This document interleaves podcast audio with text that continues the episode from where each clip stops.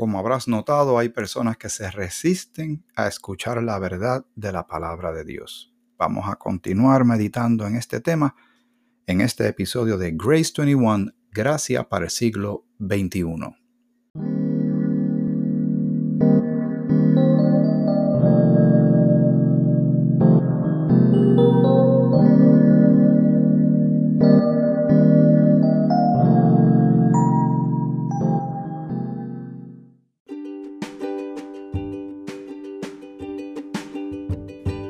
Señor te bendiga. Saludos. Esto es Grace 21, Gracias para el siglo XXI. Te saluda Miguel Antonio Ortiz. Contento de estar nuevamente contigo. Gracias por darme esta oportunidad y por seguir eh, escuchando estos episodios, estos estudios bíblicos que nacen hace un año atrás cuando surge todo este problema de la pandemia, el cual todavía se sigue hablando del asunto. Yo no sé cuánto tiempo dure esta grabación en el internet, eso sigue por ahí dando vueltas, tal vez hasta mucho tiempo después que pase esta pandemia. De todos modos, gracias, gracias y muy agradecido, porque también sé que algunos de ustedes comparten esto con otras personas. También quiero que sepas, voy a repetir esto, no lo hago tan, tan a menudo como debería hacerlo, pero sí hay una manera que te puedes comunicar conmigo y es a través del email, del correo electrónico grace21 o sea, G-R-A-C-E 21, o sea, 21, podcast, P-O-D-C-A-S-T, arroba, gmail.com. Grace21 uh, podcast at gmail.com. Así que te puedes comunicar, enviar un saludo, saber de dónde, ¿verdad? Quiero saber dónde te encuentras, quién eres, si hay alguna petición de oración, alguna sugerencia, con mucho gusto las recibimos y hasta una buena crítica constructiva. Eh, pero gracias, gracias por este tiempo tan valioso. Vamos a continuar con lo que hemos estado eh, considerando, el tema de Janes y Jambres, que resistieron, aquellos dos personajes que resistieron a, Moisés y a Aarón en aquel tiempo de aquella batalla campal que luego Dios eh, azotó aquella tierra de, de Egipto con una serie de plagas y castigos terribles hasta que el faraón dejó salir a la nación de Israel. Saben que la figura de, de el faraón se asemeja o lo vinculan con que va a tener el anticristo que viene en el futuro, porque la, palabra de Dios habla de este personaje que va a venir, está profetizado. Eh, mucho de esa actitud, de esa prepotencia, de ese, ese, esa hambre insaciable de poder y quererlo controlar todo y querer eh, ser como Dios. En aquella cultura, al igual que otras culturas, por ejemplo en la cultura romana, al César, para algunas personas lo consideraban una especie de semidios. Eh, en el caso de los ah, faraones también, el pueblo de alguna manera veían estas personas que realmente eran personas de carne y hueso, seres, seres humanos, pero de, por algún subterfugio, alguna estratagema, alguna manera que al día de hoy todavía se utilizan, estrategias para tratar de engañar a la gente y de, engatusarlas y llevarlas por mal camino, eh, le dan posiciones a la gente como si fueran dioses. Y, y una cosa es que una persona se para en una plaza pública, este es el ejemplo que yo a veces doy y uno se para en la plaza pública y empieza a decir todos los días, yo soy Dios. Y la gente le pasa por el lado a uno, uno y otro día y dice, ahí hay un loco diciendo que es Dios. Míralo, ahí está el loco otra vez diciendo que es Dios. Hasta que un día eh, alguien se para y lo mira más de una vez y dice, Oye, déjame, déjame escucharlo un poquito más a ver, a ver de qué se trata esto. Y, y, esa persona que está ahí, que simplemente es un mero mortal, un ser humano, pero le ha dado con decir que es Dios. Y de momento la persona dice, ¿sabes qué? Ahora que lo miro bien, ahí me está que sí, que él es Dios. Pues ya tiene un adepto. ¿Quién de los dos es más peligroso? ¿El que se paró en la esquina a decir que es Dios? ¿O aquel que está convencido de que lo es? ¿Y qué sucede? Y así es que comienzan las sectas y estos grupos terribles, que hay tantos ejemplos de ellos como el de Jim Jones y el de David Koresh. Esos son modernos, pero ha habido en la historia muchísimos. Por eso el Señor en más de una ocasión dice que nadie os engañe, ¿verdad? Eh, eh, este, la persona ahora está se unió a esta persona que está en la plaza diciendo que es Dios. Y cuando va pasando un amigo, un pariente o algo, mira, fulano, ven acá, párate aquí, para que oigas a este hombre que es Dios. Y él dice, no, ese hombre está loco. Él dice, no, eso pensaba yo. Párate para que vea. Entonces la persona viene y se pone a oírlo y dice, oye, mirándolo bien, tú tienes razón. Entonces ya son dos. Y cuando vienes a darte cuenta, tienes un montón de ciegos siendo guiados por un ciego. Y ya usted sabe la probabilidad de caer un hoyo de un ciego guiando a otro ciego es de un 100%. Hay una frase que dice que no hay peor ciego que el que no quiere ver. Pero también podríamos considerar lo que no hay peor eh, ¿verdad? persona que que teniendo oídos para escuchar, los tiene bien, no quiere oír. Voluntariamente cierra sus oídos. En el episodio anterior vimos lo que sucedió con el caso de Esteban, hablándole a estos judíos de verdades históricas. Tienes que leer el capítulo completo del capítulo 7 de Hechos para que entiendas el trasfondo, pero lo sorprendente de cómo esas personas arremetieron contra él, se enojaron tanto Mire, ese hombre no tenía un, arma encima, no tenía una espada, no tenía un lanzallamas. Era un hombre solo que tenía una fe en el Señor Jesús. Y a ellos eso le estuvo malísimo. Tanto fue que lo mataron. No sería la única vez que cosas como esas sucederían o parecidas a esta. Vamos a seguir en Hechos, en esta carta, en este libro de Hechos, escrito por Lucas, porque hay otros relatos. Ya eh, entra en escena, ya Saulo de Tarso ya es el apóstol Pablo, ya es creyente. Jesucristo intercepta su vida, eso lo puedes leer en el capítulo 9. Y todo lo que significa para la fe cristiana el día de hoy, el, mensaje que Jesucristo le dio a este hombre que antes era un perseguidor de cristianos. Pero ¿por qué hubo el cambio? Porque escuchó, porque creyó, porque tomó una decisión. Pero hay personas que no importa cómo usted se lo presente, con gráficas y con grandes, eh, ¿verdad?, coloridos y, datos históricos, y usted puede traer hasta testimonios de personas que vivían de una manera y ahora en Cristo son otra persona completamente nueva, pero se resisten. Y no se resisten a quien trae mensaje. Y aquí quiero hacer una aclaración. A veces nosotros los que llevamos la palabra o, aspiramos o pretendemos llevarla de una manera correcta, pidiendo al Señor que nos ayude a tener sabiduría, eh, podemos sentirnos mal si vemos que hay rechazo de parte de alguien, sea un familiar, sea una amistad, eh, que uno ve indiferencia, si uno se, separa en un lugar, en un funeral, por ejemplo, a dar un mensaje y, uno nota en los ojos de la gente, usted puede captar los que están muy interesados y, los que no les importa nada, que están locos porque uno termine. Y uno se molesta en cierta manera, pero ya uno va aprendiendo de que no, no me debe molestar. Primero no debo olvidar que yo antes estaba así, ignorante de estas cosas, que no tenía salvación, no había creído.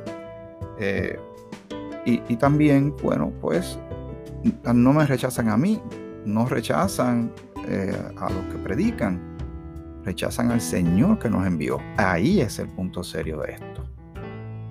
Ahí es lo grave de esto.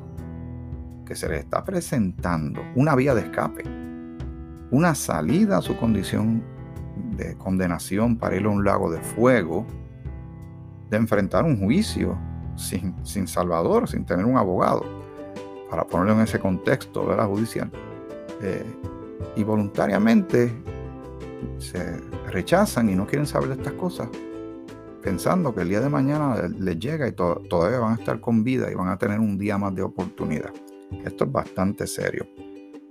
Le vamos a considerar eh, en Hechos, el capítulo 13, el apóstol Pablo ya está predicando, ya se está moviendo, está cumpliendo con su deber como embajador de Cristo, llevando el mensaje. Él fue, él fue recibiendo revelación del Señor según fue pasando el tiempo. Él, no aceptó todo de golpe, él no entendió todo de golpe, él era fariseo, era un, judío y había que cambiar demasiado de su superestructura mental, de sus valores religiosos que tenía tan arraigados, que, que son de una fe de la ley de Dios que Dios había dado correctamente, pero ya no está la ley, ya no estamos bajo la ley, estamos, estamos bajo la gracia. Ese cambio no sucede tan rápido.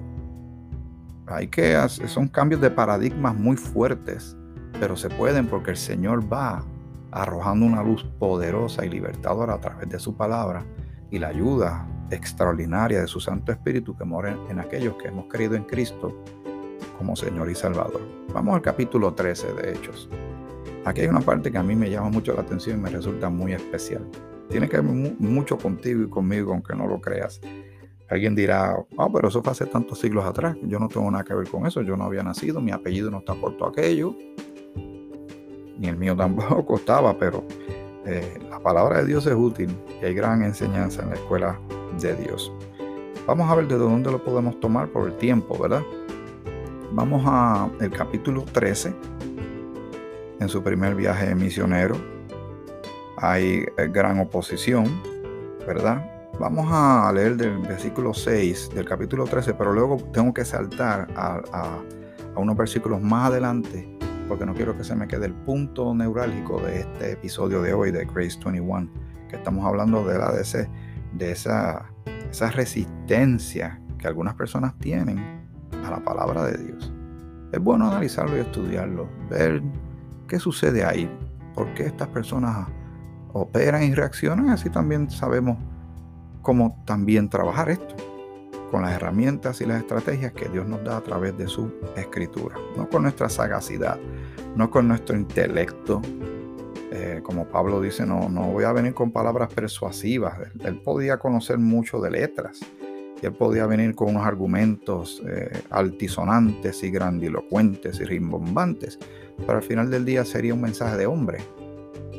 Y nosotros lo que queremos es llevar la palabra de Dios, la palabra que salva, la palabra que liberta, la palabra que deja ver claramente cuál es nuestro origen, qué está pasando ahora, quiénes somos nosotros y en qué dirección van las cosas y muchas cosas más a través de la palabra de Dios. Hechos capítulo 13, versículo 6 dice, y habiendo atravesado toda la isla hasta Pafos, hallaron a cierto mago, falso profeta, judío, llamado Bar Jesús, que estaba en el procónsul con el procónsul Sergio Paulo, varón prudente. Este, llamando a Bernabé y a Saulo, deseaba oír la palabra de Dios. Pero les resistía Elimas, el mago, pues así se traduce su nombre, procurando apartar de la fe al procónsul. Aquí tenemos otro asunto, otro ángulo más.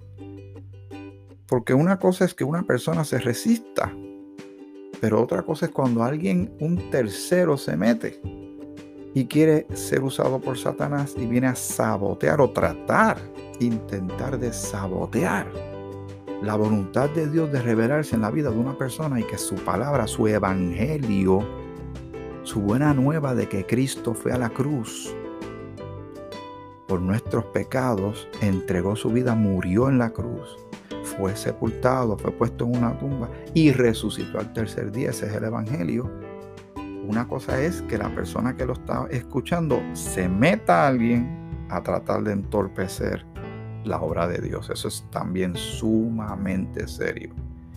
Y si una persona se interpone y se hace instrumento de Satanás para eh, alejar a alguien de que escuche la palabra, y eso se combina con una persona que no tiene tampoco la disposición de escucharle, imagínense qué combinación. Y el Señor podría forzosamente revelarse a una persona porque no le queda otro remedio. Pero me parece que la gracia de Dios es eso, es, es gracia, es libertad. Y el Señor se presenta y la persona tiene que tomar una decisión. Muy bien. Dice el versículo 9, entonces Saulo, que también es Pablo, ¿verdad? Era Saulo de Tarso, ahora el nombre le va a cambiar, el apóstol Pablo. Lleno del Espíritu Santo, igual que le pasó a... ¿Le suena familiar? Sí, igual que pasó con el caso de Esteban, lleno del Espíritu Santo. Fijando en él, en este individuo, los ojos. Tiene que verlo como si fuera un, un duelo en estas películas del, del, viejo oeste y se miran así con unas miradas cruzadas y va a ver como una quién de los dos va, a disparar primero. Eh, tal vez usted dirá, wow, pero ¿cuántos años tú tienes que estás hablando de películas de western? Hay películas de western modernas, así que no trate de sacar el número de cuántos años yo tengo. Yo tengo entre 30 y el rapto, vamos a ponerlo así.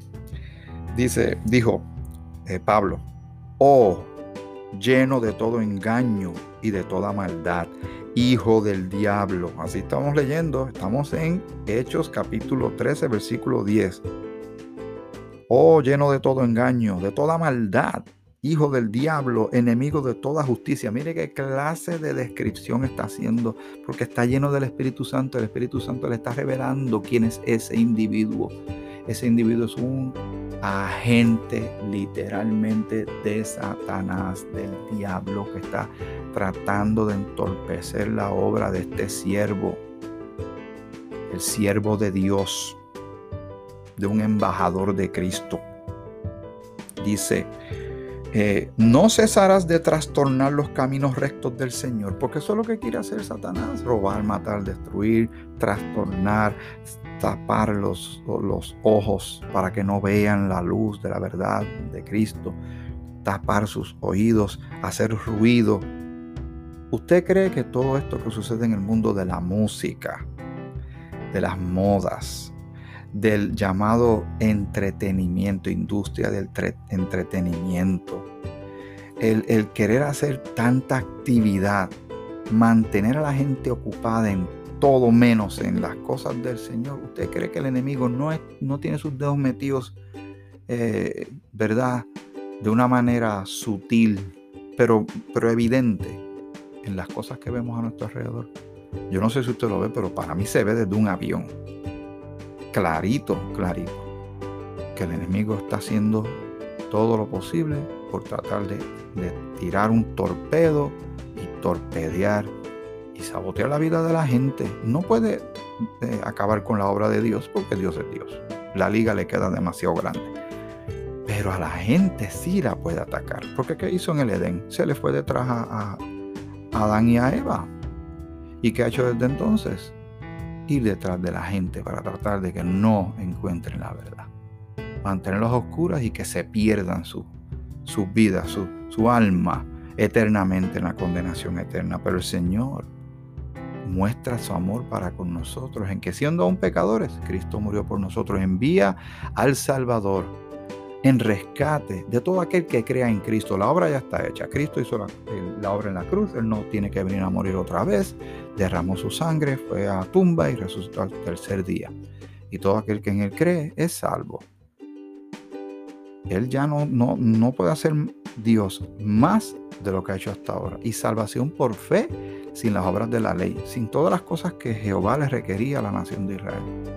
No puede hacerlo más sencillo pero hay personas que esa sencillez, y, lo estoy diciendo con mucho cuidado, a ellos les parece que no tiene que ver con ellos o no les interesa, no les importa. Pero vamos a seguir con este duelo. Ya Pablo desenmascara a este individuo, de dónde viene, de qué está hecho, ¿verdad? Versículo 11. Ahora pues, he aquí la mano del Señor está contra ti y serás ciego y no verás el sol por algún tiempo. Le está diciendo, te vas a quedar sin vista.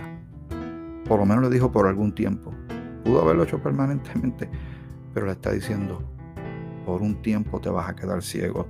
¿Te gusta ser ciego? ¿Tú quieres hacer otra gente ciega? Pues te vas a quedar ciego. Imagínese lo que está sucediendo ahí. E inmediatamente cayeron sobre él oscuridad y tinieblas. O sea, como si estuvieras viendo un televisor, de momento se fue la electricidad y está todo oscuro. No se ve nada así de ciego. El hombre quedó ciego porque dicho y hecho. Y andando alrededor buscaba quien le condujese de las manos. O sea, se empezó a tantear y hacer así con la mano. Agárreme para que me guíen porque no ve. Ya no ve. No ve porque realmente espiritualmente él quería ser ciego pero entonces Dios lo llevó a otro nivel. Ah, tú quieres ser ciego y quieres ser guías de ciegos espirituales para caer en la misma estrategia de él, satánica, falsa, destructiva, pues entonces vas a ser ciego total. Y así el Señor hizo eso. El Señor es, el Señor es amor y gracia, pero también es, justo y, y juicio también de parte de Dios. Versículo 2. Entonces el procónsul, viendo lo que había sucedido, escuchen esto, y como el Señor sí, cada causa tiene su testimonio y cada persona reacciona a lo que está viendo. ¿Ah? a lo que está, a, lo que está siendo expuesto. Recuerden el procónsul que estaba al principio de esta, de esta narración que estamos leyendo de la escritura. Entonces el procónsul, viendo lo que había sucedido, porque ahora este no está ciego, ¿sabes? Este está, este está viendo clarito, creyó maravillado de la doctrina del Señor. que cuando una persona se expone a Cristo, a su palabra, de verdad que es difícil que quede igual. Surge, un cambio. Es que hubo uno que le cayó tinieblas, mientras que simultáneamente, porque lo podemos eh, inferir, lo podemos captar de lo que estamos leyendo, que había uno que estaba quedando ciego versus que había uno que le estaban arrojando una luz poderosa, una luz libertadora porque Dios dice que Él es luz. Jesús dijo que era la luz. Y le está llegando la luz. Este hombre está maravillado de la doctrina del Señor. Creyó, dice, creyó. Esa parte es bien importante. Creyó en el Señor y creyó en lo maravilloso de su doctrina, o sea, de su enseñanza. Habiendo zarpado de Pafos, Pafos, perdón, Pablo y sus compañeros arribaron a Perge de Panfilia, pero Juan, apartándose de ellos, volvió a Jerusalén. No vamos a seguir leyendo todo lo demás que sucede, necesito brincar una parte que te comenté en un punto dado y vamos a leer entonces desde el versículo 32 eh, hasta que en los minutos que me quedan llegar hasta el final y veamos la reacción también de otro grupo de personas ante el testimonio y el mensaje de aquellos que Dios envía a llevar su mensaje. Y nosotros también os anunciamos el Evangelio de aquella promesa hecha a nuestros padres. Cuando habla a nuestros padres es que Él es judío. Así que a quién le está hablando? Le está hablando a judíos. Porque el Señor no hace ahora acepción de personas, ¿verdad? Ni judíos ni gentil. Pero esta parte es bien importante que Pablo cuando empezó a ministrar, él le habló, él fue a sinagogas y empezó a hablarle a los de su nación. Él tenía mucho interés de su gente porque se dio cuenta que estaban mal, que lo que estaban creyendo en ese momento tenían que echarle a un lado porque el Señor ya había hecho algo grande, nuevo, maravilloso en Cristo.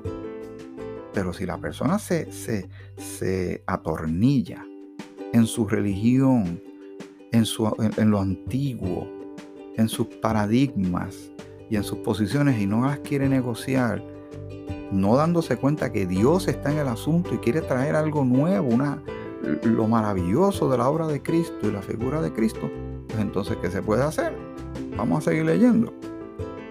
La cual Dios ha cumplido a los hijos de ellos, a nosotros, resucitando a Jesús, como está escrito también en el Salmo segundo, mi hijo eres tú, y yo te he engendrado hoy. Y en cuanto a que le levantó de los muertos para nunca más volver a corrupción, lo dijo así, os daré las misericordias fieles de David. Le está hablando de asuntos que ellos como judíos deberían entender y comprender. Está trayendo las cosas en el contexto de lo que Dios venía anunciando siglos atrás y cómo se han hecho realidad. Pero ellos están, bueno, no hay peor ciego que el que quiere ver. Por eso dice también en otro salmo, no permitirás que tu santo vea corrupción, o sea, hablando de Jesucristo. Porque la verdad David, habiendo servido a su propia generación según la voluntad de Dios, durmió y fue reunido con sus padres y vio corrupción. O sea, su, su cuerpo se que pasa con una persona que fallece, usted sabe lo que sucede. Mas a aquel a quien Dios levantó, no vio corrupción, porque el Señor Jesucristo resucitó. Y resucitó con un cuerpo que, que tan, tan particular y tan especial y maravilloso que aquellos que tuvieron, porque él ministró por un tiempo antes de ir a, a la presencia del Padre, al principio no lo lograban reconocer porque lo último que vieron de él fue un hombre molido a golpes, desfigurado, ensangrentado, pero resucitó gloriosamente. Y saben que nosotros tenemos una promesa de cuerpos incorruptibles. Lo dice en primera de Corintios, el capítulo 15, versículo 51 en adelante, lee lo que es una poderosa y maravillosa y muy esperanzadora verdad. Muy bien. Dice el versículo 37 de Hechos 13, mas aquel a quien Dios levantó no vio corrupción. Sabed pues esto, varones hermanos, que por medio de Él, o sea, de Jesucristo, se os anuncia perdón de pecados. Mire qué buena noticia le está dando este hombre. Sí, él era antes un perseguidor de cristianos, pero ahora no lo es. Eso fue un problema que tuvo Pablo al principio, porque había desarrollado una reputación grandísima y ahora habían dos o tres que posiblemente no le creían, como hay gente que tampoco te cree a ti o no me cree a mí, porque siguen pensando en, en cómo era uno antes. Pero hay que seguir adelante en el nombre del Señor.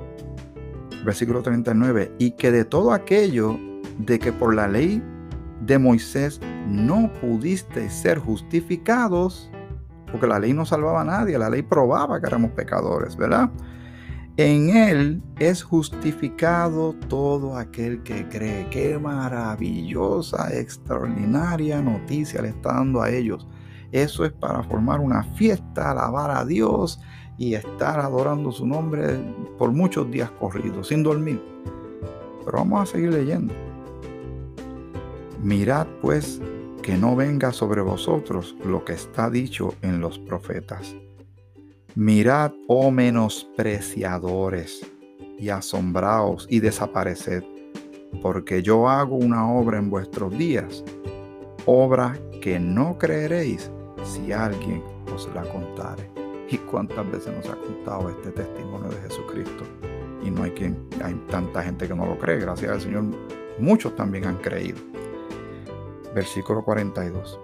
Cuando salieron ellos de la sinagoga de los judíos, los gentiles les rogaron que eh, el siguiente día de reposo les hablasen de estas cosas.